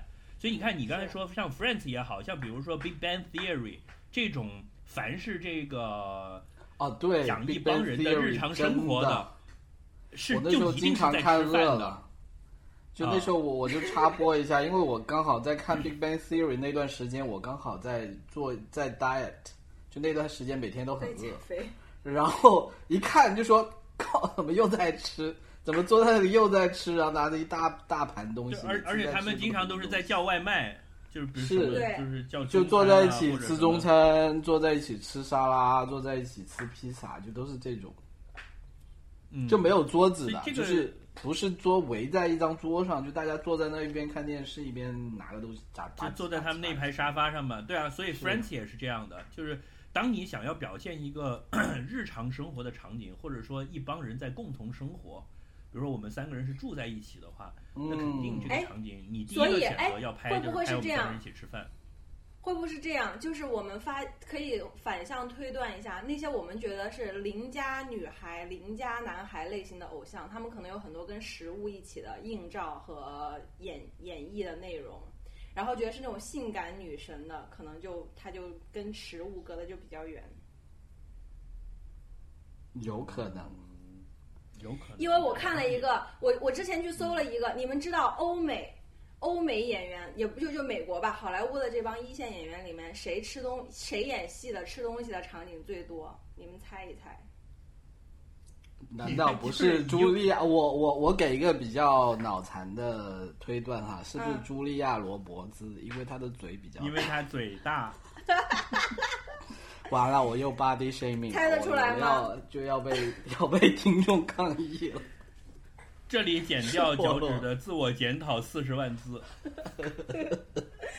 后面脚趾发表了四十分钟的自我检讨，我这里剪掉了啊，详情大家可以你们还要再猜一猜？上一期的最后一分钟就行了。我随便好像猜没有什么吃的多的印象哎，就是西方剧里面。我告诉你们，不是嗯不是不是剧，是是演员那个演员，啊，就啊就这个演员经常吃东西是吧？嗯，对，我看到的就是以我自己的感觉，第一个想到就是本阿弗莱克，因为本阿弗莱克整天在那 Twitter 就八卦小报拍到他一个人坐在车里吃汉堡 他。就是很衰的一个人，他不是经常咖啡掉了吗？就是有一系列，对，就特别是本阿弗莱克什么手机摔碎了呀，咖啡掉了呀，然后别人都在健身，他在吃汉堡啊，这种。感觉是脚趾门指那我揭晓，我嗯揭晓答案，就是布拉德皮特。有有印有有兴趣的听众可以去 Google Brad Pitt eating scene，就是他基本上在每一个电影里面都有吃东西，要不然就是在嚼口香糖，要不然就是在吃汉堡，要不然在喝喝可乐。哦，他哦他特别适合这个就是吃东西的这个吃东西的样子，因为他对他应该有。我觉得也不是，我觉得不不是这个，他就是我也不知道为什么，就有的人他可能吃东西的那个样子就让你很有食欲，而且他很自然，就是你他不是在演吃东西，而是在吃东西的时候演另外一个心情。他我觉得我觉得这我自己揣测啊，这可能是他的一种演演戏的方法。但哎，是这个 YouTube 上面有一个 cut，就专门他他吃东西的，Brad Pitt 但是特别帅 cut 是吧？哦，对，这个我是看过一个，我忘了是看具体看哪个片的导演评论嗯。音轨，就是黄秋生在讲说演戏，就是所谓的演技的一些 trick，嗯。他里面就讲说他经常演戏的时候是要吃东西的，比如说嗯，就是当时是是《无间道》第几集还是怎么样？对，有一个场景就是他跟杜文泽，然后是街头吧，就是嗯。杜文泽开着个车，他就从副驾驶上来，然后他就一边跟杜文泽要讲一些案情的事情，要要街头，他就拿着一个菠萝包，呃，那个猪仔包一直在吃，因为那个背景是在。啊，插播一下，这也是另外一个美食幻想，就是看那个叫什么，看 那只小猪叫什么名字来着？小猪佩奇是、吗？不是鬼，香港的那个麦兜、麦兜，对，他好像要去出吃那个什么菠萝包还是牛油包是吧？我也觉得那东西，菠萝包，麦兜里面很多吃的呀，就比如说麦兜里面很全是你要粗面没有粗纸包鸡包纸大陆的纸的包鸡，鸡包纸对很多大陆的这个观众，第一次知道鱼蛋粗面都是从麦兜知道的呀，之前是没有人知道什么是鱼蛋粗面。麦兜的妈妈是开美食节目的 vlogger，哦，对哦初哦，代麦太是第一代 vlogger 美食 vlogger，不过港片里面也超多吃的，就是港片。我的广东美食启蒙就是在港剧，要不要给你下碗面？对，这个太经典了。面就是人生其实我幸福从来没有的吃隐喻。对，其实我从来没有喝过广式煲汤，就是在读大学之前，因为我们那里就没有广东餐馆。就一回家就第一天就第一句话就问你要就是不要喝碗上来汤就啊？对对，要不要端碗汤上来？我就是老是觉得广东人家里永远都有一碗汤，然后还有还有哎就是那个周星驰的那个电影里面，我觉得哦，还有广东广特别广东的一个场景，就是让我也。就是也是开启我这种也可以的这种美食之路啊，就是经常有就是场景是有一碗青菜，然后可能也还有肉，然后端一碗白饭，但是那个演员会夹一大筷子青菜吃，然后再配那个白饭，但吃的也很香。就是青菜配白饭这件事情，就是黯然销魂饭嘛，就是食神里面那一碗就是终极的黯然销魂饭嘛。对，那个是那那个是极致的，对对对。就是两片叉烧，两根青菜，一碗白饭，上面还有个太阳蛋。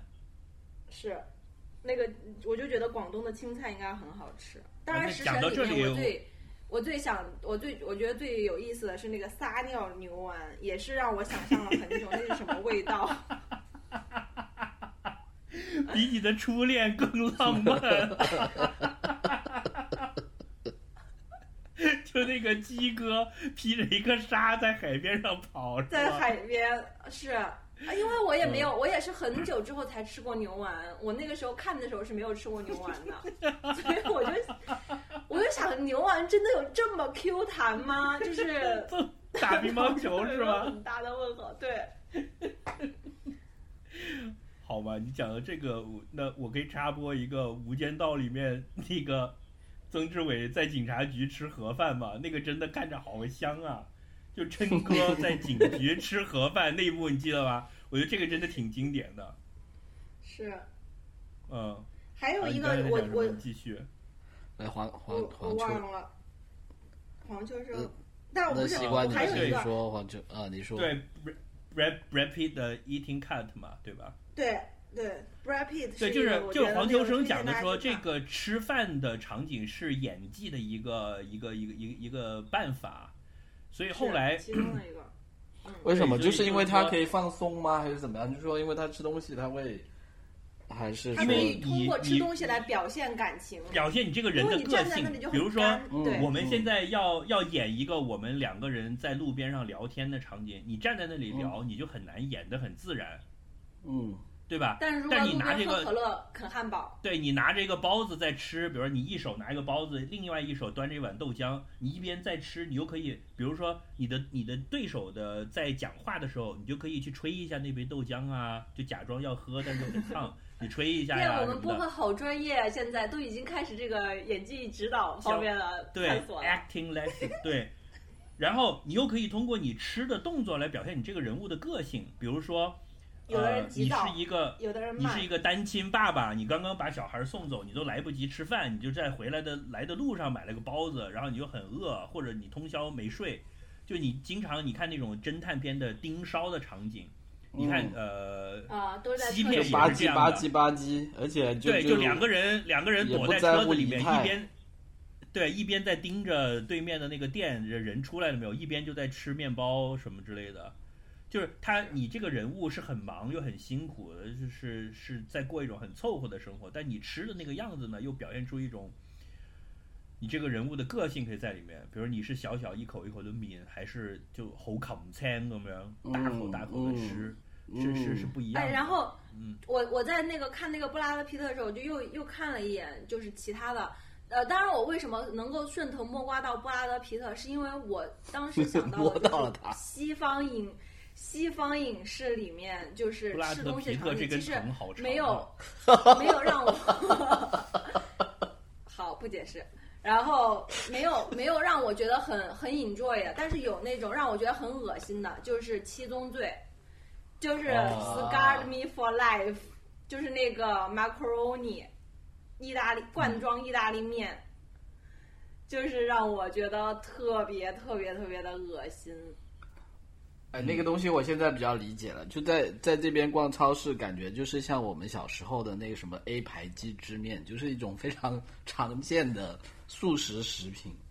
是嗯是，但是那个东西就让我一直至今我我童年阴影看到那个我就会呃，是的，是的，是的，童年阴影。然后我就摸到了这个东西，然后还有一个到这个，因此我就看我我因此我就看了一下，就是导美国的那些导演，然后我就发现了一个，当然我自己肯定还有更多，就是我只是我自己发现的，就是我发现昆汀的电视里面，就是电影里面有很多吃东西，然后嗯，他而且他没有那种 disgusting 的感觉，就是那种很日常的吃东西，包括还有吃饭的情节，就是那个杀死比尔里面那个，对，因为他是个港片迷嘛，他很爱，是他这些东西都从而香且他会港学来，的。而且对，而且他就是跟中国的文化也比较了解，他不是还会说牛逼吗？跟姜文关系很好。就我觉得他这个是受中国的影响，就真的可能是受东亚文化的影响，他才会那样去拍。就我自己一个小揣测啊，那我觉得也很有意思。他那个比较有名的就是，呃，一直就以前让我印象很深刻，就是那个低俗小说。低俗低俗小说里面的最有名的那个就是那叫叫什么那个 milkshake five dollar shake，对我后来专门在美国喝过一个 eight dollar shake，比它还贵三块钱，好喝吗？好喝好喝，真的好喝，这就是昆汀带货现场，是帮美国，真的而且就 GDP 是拉动了八块。那个那个 milkshake 真的好屌，但真的很贵。哦，嗯，哎你然后还有低俗就是你说最印象深刻的难道不是那个嗯汉堡吗？我我汉堡，因为汉堡是吃过的，就是就是嗯 five 有 dollar 没有神秘感看的时候是你没有见过这个东西，然后而且这个东西很贵，就是当时是有这种，就会印象更深刻一点。是是，就会带给你更多想象，是吧？就像我看人参果一样，因为没吃过。这个人参果真的还挺好笑的。哎，那个你你刚说那个演技的问题，我就在想，我之前在看《Killing Eve》的时候呢，就他们在讲怎么塑造那个女杀手的形象嘛。然后里面有一点就是说，她经她其实也经常吃东西，而而且她是那种自己一个人在那里吃的，就是就她不是说就就她她跟我们刚才说的那些什么 friends 那些不一样，不是说一堆人在那里。就譬如说，他今天要去吃呃杀个人是吧？他在下手之前，突然看到哎那里有一块什么，自己要吃一顿。对，有那里有块什么，有一个什么 cupcake，他就拿起来在那里放在嘴里，把它吃完，然后拍拍手，然后再去动手，就就就这种，就就是他。后来我看了一篇文章，就分析他这个人物塑造的一个整体哈，就是说吃只是一方面，就他这个人的性格是一个非常自我中心，就是。对其他人是没有感感情的那种，所以呢，就是杀手。对对对，所以他是一个很自我中心，所以他有很很多地方啊，就是他穿的衣服呢，都是那种以他自己舒服为主，就他想怎么穿就怎么穿，跟环境可能很不搭，但是会很漂亮，跟跟很舒服，会怎么穿个泡泡裙在那里跟人拱手那种，然后。然后说他吃也是这样子，就他都是很随心所欲，满足自己的那那时候的一个希望。而且他还提到，就是说，好像弗洛伊德的心理学是会把人的欲望分为几个期的嘛？其实我也不太记得，嗯，就什么口口口腔期、肛门期，然后才慢慢去到什么性器官的那什么时期，什么鬼？然后呢，口腔期其实是人最早的一个。一一个时期，所以就说会代表你一个人的婴儿一样的原始的欲望，因为一个婴儿他就已经会知道要去找奶嘴来吸了，是这样。对，因为如果没有吸奶嘴的本能，你就活不下来。嗯，是是，所以我觉得这个也还是挺有意思的。是，嗯。所以你印象最深的吃东西的场景是什么？所以现在要在你所有的吃东西的场景的记忆里面挑一个最牛逼的。我看电影的场景还是我自己吃的场景？看的电影视作品里的吃东西的场景。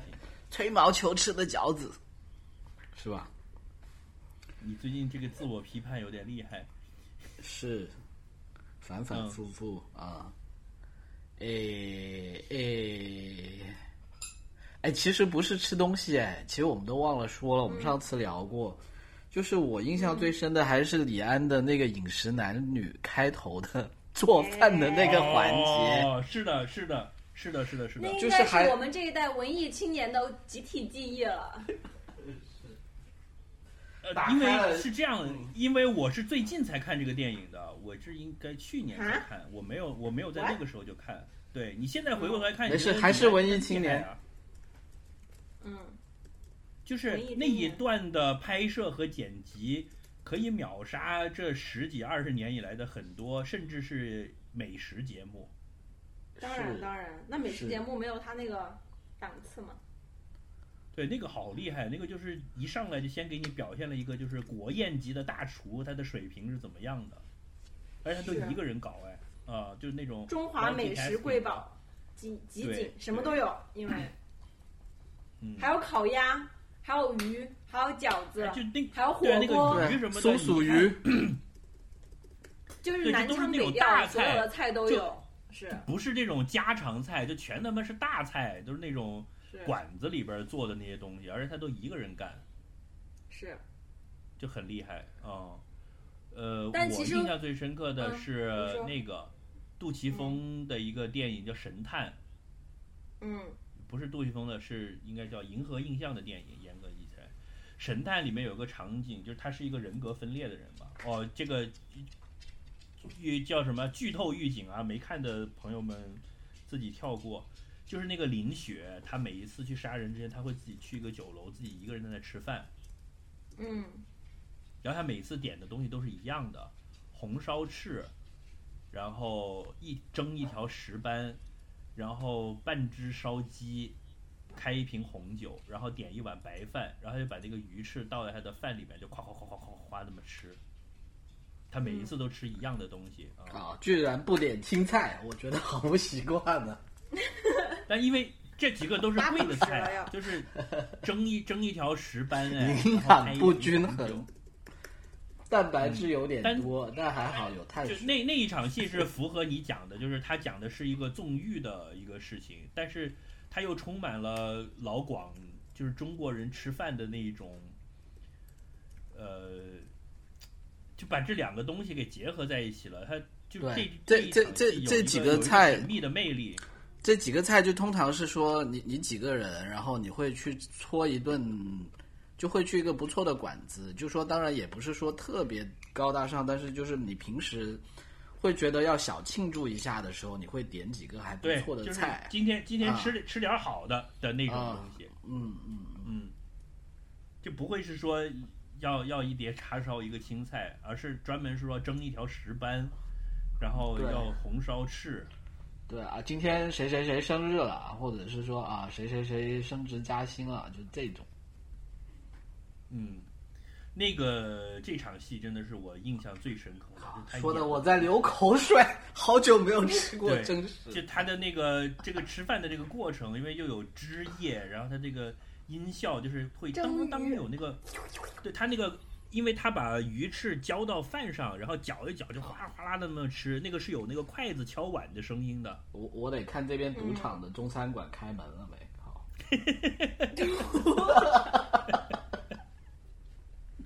等一下去点一条石斑是吧？石斑不一定有，但是那你说的什么什么烧鸡可能会有。对，这个是我印象最深的吃饭的场景了。嗯，对吧？嗯，我我没有什么印象最深的 场景，因为我就是其实我整个人对于吃这件事情，可能是最近疫情被饿的，就是开始感兴趣。但我以前对于吃饭和美食就是一般，所以我就历史上就没有什么对印象特，就是觉得说一辈子都忘不了的那种。这这就是代沟，就你们这一辈人 已经就是物质生活比我们丰富很多了，所以我我我觉得我觉得是年纪的问题。你像我原来也是这样的嘛，就是我认为呃，就麦当劳就可以了。就是吃饭对我来说是一个麻烦事儿，就是你不吃的话，肚子就会饿，你就很麻烦。我就想尽快把它打发掉，嗯就是在吃饭这件事情上浪费的时间越短越少，呃，就越生好。你生活但你看里面有很多其他更重要的事情，你觉得？对对对，但你看现在我开始自己做饭，我就会觉得它其实是就是它有 spiritual 的成分在里面。就比如说我去认真的做一个，哪怕是一个三明治，那我把它的所有的环节都打磨到我认为最好的地方。比如说，我会因为今天的黄瓜已经不新鲜了，而早上专门出一趟门去买最好、最新鲜、最脆的黄瓜，回来切了之后放在三明治里面，你咬下去的时候那个口感是不一样的，而且嗯，竖着这么一口咬下去，有黄瓜，有西红柿，有午餐肉，有鸡蛋，有面包，它综合出来的那个味道和我把这几样东西摊在盘子里，把它全部吃掉是不一样的。嗯，是。理论上吃到肚子里是都是一样的嘛，就是我最后摄入了一样的东西，但是我把它叠起来，然后再用一个刀把它切出一个整齐的切面，那个切面是很美的，因为这这几样东西的颜色搭配也很好看。你看有红的、绿的、嗯黄的、白的，然后它们的味道会一起形成一个就是 like symphony，像你像交响乐一样。天哪！你讲一个就是叫什么？像日本动画片叫什么？那叫什么？天才小厨师。那，个，但是你看我，我作为一个刚刚接触做饭才几天的一个人，在一个三明治这样简单的东西上面就已经体会到这种效应了，那你可想而知一碗红烧鱼翅有多复杂，它里面发生的各种各样的这个化学的、物理的变化，它带来的这种 西瓜，我觉得这个事情是这样的，这个这个做饭这爆炸性的件事情是数据量螺旋，是是嗯螺旋上升的，就是你现在嗯还在螺第一个螺旋上面。对，我觉得我又重新开始工作，我可能又会回到那个，就是说用简单的方法去解决这个事儿的那个轨道上。但是，就是像像任何一个事儿一样嘛，就是每一把剃刀里面都自有其哲学嘛。这是他妈谁说的？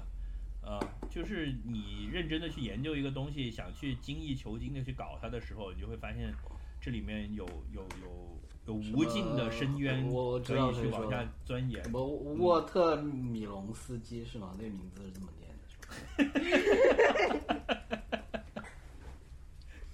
好了，嗯，那那个其实那我，但但我要解释一下我暗黑的看法哈，就就我觉得，因嗯为其实食食物也不算暗黑，人的食欲其实就是一个你一辈子里面贯穿始终出现的最早，但也有可能是消退的最晚的一个欲望，所以所以很正常。就你年轻的时候，你的 distraction 会很多，就就跟我们小时候那个看不懂女儿国，只看得懂人参果一样，但是是反过来的。但是你也不是你，就像我们，你的意思是我现在又已经到了，就是不要入门了我只要人这个。翠翠宝说的就是螺旋的第一选嘛？我们现在又可能慢慢会，当然不是说以你为例子哈，就我觉得大多数人会有这么一个过程了。就就可能小的时候很贪吃，然后到了翠宝这个年纪，我会觉得啊，我生命里面很多更重要的事情。但是我可以想象，可能到我们就是当然老了，牙齿咬不动了，那没没办没办法。但是就是还是会慢慢，可能很多东西，其他可能对一些其他方面的追求没有啊、对性欲、啊、对野心啊的追这些求又没了，又但是还是回到只爱吃了。就会变成菜篮了。嗯就是菜篮就是一个很典型的，我觉得也，我觉得不不仅仅是这样了，就是，呃，那个讲的是年龄的分别，当然这个肯定是一定的，但我讲的是人与人之间的区别，因为有的人是真的可以从美食里面获得巨大的快乐，但有的人确实，就算你给他吃再好吃的东西，他也没有获得那么大的快乐，这个区别是有的，就算是同样的人，同样的年年纪，就对。猪八戒吃人参果这个成语，就是形容这种人的嘛。是。是，所以就有的人他糖果我就不他爱确实是可以很快乐。我就不爱说对牛弹琴，我就常常用猪八戒吃人参果来形容对牛弹琴这种情况。嗯就他反正什么，他反正什么都好吃，所以他反正吃人参果的时候，没没有没有太大的区别。他也没咂巴出什么味儿来，对，反正他吃锅巴，他也吃不出来 对，他也吃不出来这人参果是九二年的是，高级人参果。哎，我我我我还要顺便批判一下消费主义哈，因为我在做 research 的时候，我忽然看到了一篇消费主义和吃的关系，我们台就是觉得他宗旨就是批判消费主义。都批判了这么多年了 是吧？边又拥抱吗？是，就是他说吃的这个东西呢，它有两个特特点，就是它它会让你一个是区分性，一个是连结性，就是通过吃你可以跟一些人区分开来，但是你又可以跟另外一份一些人找到你的一个连接。所以，但是我觉得这个东西就是消费主义社会，很多东西都是这样子啊，对吧？但当然他说的也对，就是你你看食物就是很重要的，像我们说到什么，我们都吃过的那些什么炒饭啊、蛋炒饭啊这些东西，你就会很容易跟大家找到一个共同点嘛，就是一个区分人的一个东西。就就就我觉得也是这样子，很多。其实你说大家会说很多食品文化上的区别，我我现在也越来越觉得，就是说，其实归根到底，所有的人大家在吃的来去去，不也就是蛋白质、这个淀粉还有脂肪嘛？但是就就可以搞出很多花样，然后产生很多社会学上面的一些区分，会觉得说啊，我吃这个我就饮食本来就是文化，对，是是是，又是到了这种，就是我我是那种叫什么人的原教旨主义是吧？我就会 我就会说你们这个对，啊，在那里说什么九二年、九八年这里面要没有酒精，你会喝吗？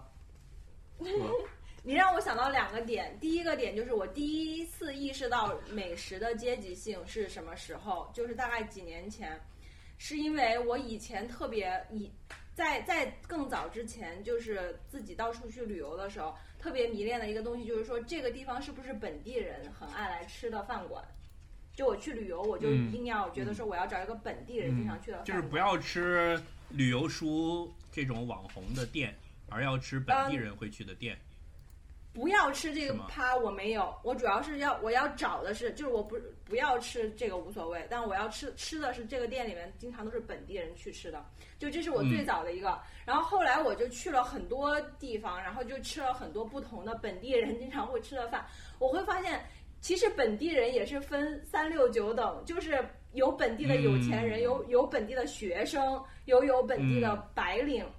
然后我感到最最大最诧异的是什么？就是在京都去吃饭饭馆和在韩国去吃，然后韩国就有很多本地人给我推荐的。韩国是主要是我们当时我在那个公司嘛，就公司的白领给我推荐的和呃在网上看到的。然后韩国大部分都是其实是大学城美食，其实那个饭嗯并不是很好吃，但是但是本地大大学生肉多，对，然后而且比较辛辣那种，就本地大学生很爱吃然后我去京都吃的，对，京都吃的本地人爱吃的都是鳗鱼饭、米其林二星这种，然后也很好吃。然后我就发现，其实这这个概念本身就不是，就是那一刻我就意识到，就经历了很多这种旅游的时候之后，我就发现，其实这个概念就是一个伪概念，本地人也分不同。所以是那个时候我就意识到了，就是餐厅和食物的阶级性，就是不同的人他喜欢吃的东西是很不一样的，跟他在哪个地方可能。呃，都关系没有那么的大。然后这个是第一个，第二个就假如你刚刚讲的，就是我之前看一本书，我觉得很有意思，叫是《杂食者的两难》吧，就是讲是个美国人写的，然后。它里面讲了一句话很有意思，他就说营养学和这种就是就就就是营养学吧，营养学其实就是美国人发明的一个概念，就是美国的科学家在搞这个营养学的东西，他们在 promote 什么吃什么最健康，然后所有的所谓的 healthy diet 大部分都是从美国 L A 啊那边开始流行，然后就是开始有有新的东西，然后引发全球的这种追捧。但是美国人是全世界生活吃饭最不健康的，这个不是白做，这个是有 科学依据的。他是美国人是最全世界最肥胖的国家，然后是吃饭最不健康的国家。但是就是这样一个最不健康的国家，天天在研究这些营养啊什么有的没的。但是其实就是它它里面当然又讲了很多别的东西，由这个观点发展出来，还有讲说其实你跟你生长的地方有关系，然后还有包括根据你的基因有关系。还讲说在墨西哥还是南美的一个什么其他的国家，那里的人不能吃一种植物，其实就是一个普通的很普通的菜，因为那个植物会导致他们基因里面有一个东西会香菜吗让他们生病，就类 类似香菜或芹菜之类的。然后他就讲说，那为什么说说吃说吃 cheese 呃吃多了不好，但法国人还是那么瘦，然后法国人还是吃很多 cheese 喝很多红酒，就是很多时候就是那些营养学可能也就只有二四五十年的发展历史，其实也都是很很浅的一些东西。然后对我我还想我看这个想就是也还蛮对。这这一点补充一下，就除了基因什么，可能还还跟人的那个叫什么细菌，就你知道人的肠子里面是有很多菌落的嘛，而且人的人跟细菌这个可能不是说一代两代人的，它可能是已经经过了好多代人的一个演化，所以可能就是说法国人他们一直吃这个东西，他们肠里面有一些它的细菌种群跟我们吃大米什么这些细菌种群肯定是不一样的，就是是是，然后现在就很多那种保健品店，它是会卖那种叫 probiotic，对它它其实就是它益生益菌它的概念就是说，你去怎么判断这个益生菌这个产品哈、就是在药店买的时候，这个东西贵不贵呢？它就是它里面的菌落的种类越多越贵，然后呃细菌的数量越多越贵，就是数量越多越贵，这个很好理解啊。菌落越菌越贵，就是它这个机制是这样子，你吃了这个益生菌之后呢，这个益生菌在你的身体里面，它会有一个优胜劣汰。就是它会去适应你的饮食，原来的菌。对，就可能你你你你每天吃的是这几种食物，那你吃的这几种食物就会决定最后有哪些益生菌它可以存活壮大。那如果它益生菌的种类越多，那可能它最后能够在你的身体里面繁衍下来的益生菌的可能性就越高。就是这这么一个概念，顺便跟大家普及一下。所以就是我现在会变成我现在这个样子，并不怪我，并不是说我懒惰无成，就是没有道德上的判断，只是我自己肠子里的沙拉菌不如我的披萨菌和炸鸡菌那么争气而已。你可以这么说，但是是但是反过来，反过来，为什么你肚子里面的披萨菌会比较多？是因为你一直吃很多披萨，你很少吃沙拉，所以沙拉菌肯定就活不长啊。我们就就是这个先有鸡先有蛋的过程沙拉菌和 进 进入了这个深夜如果健康节目时段，打不过的话，我多吃点炸鸡，把它搞成《三国演义》形式，就更加复杂了。哎，对啊，真的，所以就说为什么食品要多样化？嗯，你们要想一个更恐怖的事情，就是在人死了之后，他的菌就会吃它，就是 菌不会死。所以在我的肠子里面是滚滚长江东逝水，浪花淘尽英雄。是的，嗯，我们都是在为君奋斗。对对对。还有一个说法就是你还可以你还可以就是养狗来改变你的菌，就是养你你跟谁一起生活，你们的菌就会融合。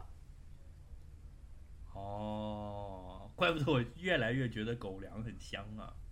是的，是的，而而且我跟你说，这个就是说，当当然我我不鼓励大家，就是安全性行为是很重要哈，但但是另外一个程度就是你交往过的人，你在你在 assume 什么？在说什么啊？就说刚刚我说养狗就会什么菌会不一样，然后我就说狗粮你就来一个说要注意安全性行为你知。道，我都把 disclaimer，你你等我说完，你等我说完道，歉因为100万我我我我把 disclaimer 放到物保护后面了组织。我们可惹不起呃啊！我你可以你可以惹我我把女权 disclaimer 你可以放到后面哈我我要说的是 另外一个点是死定了的。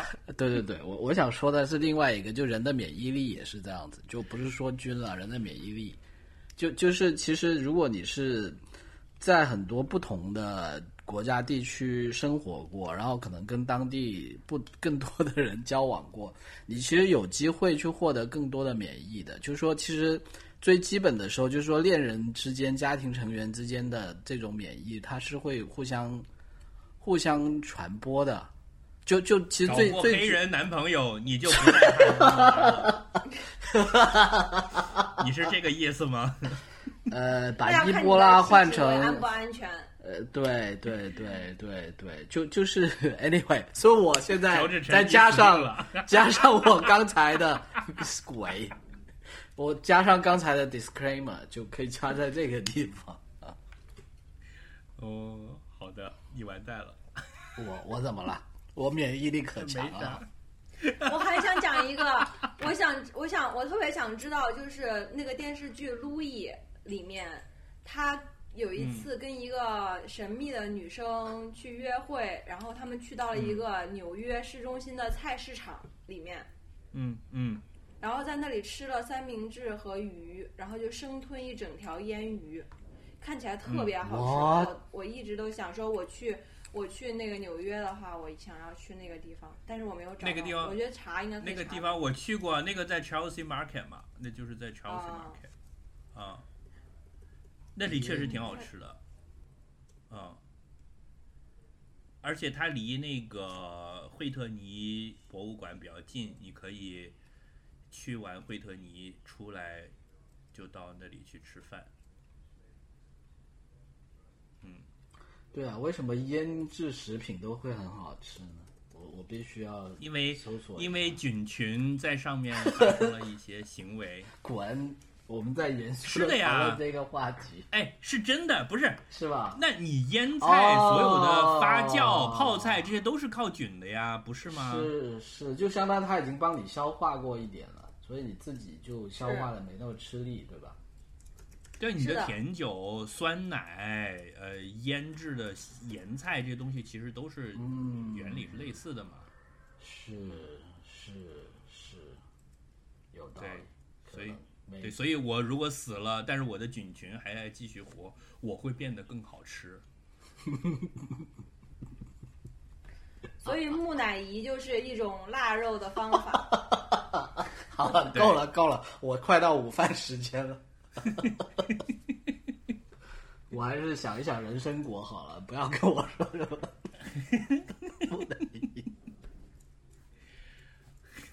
好啊，那今天就先到这里吧。那个，请大家一定要关注和转发我们的微博、推特。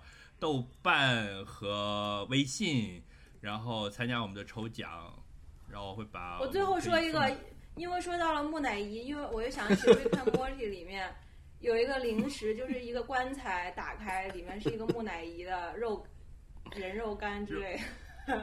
汁儿就是可以吃的天呐，但但是你这么一说，我觉得也对啊。其实牛肉干不就是牛的木乃伊吗？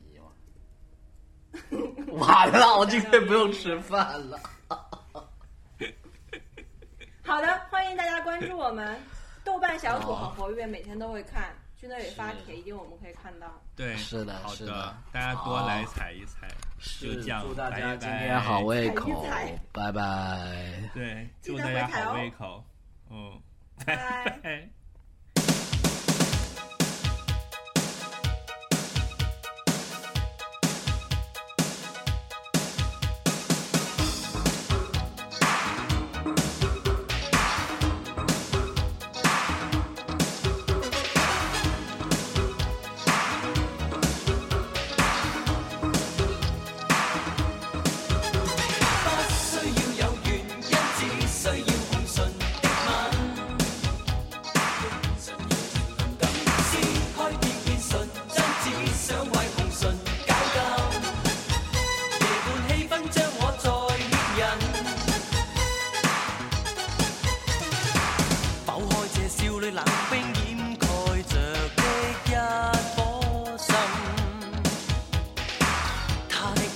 眼睛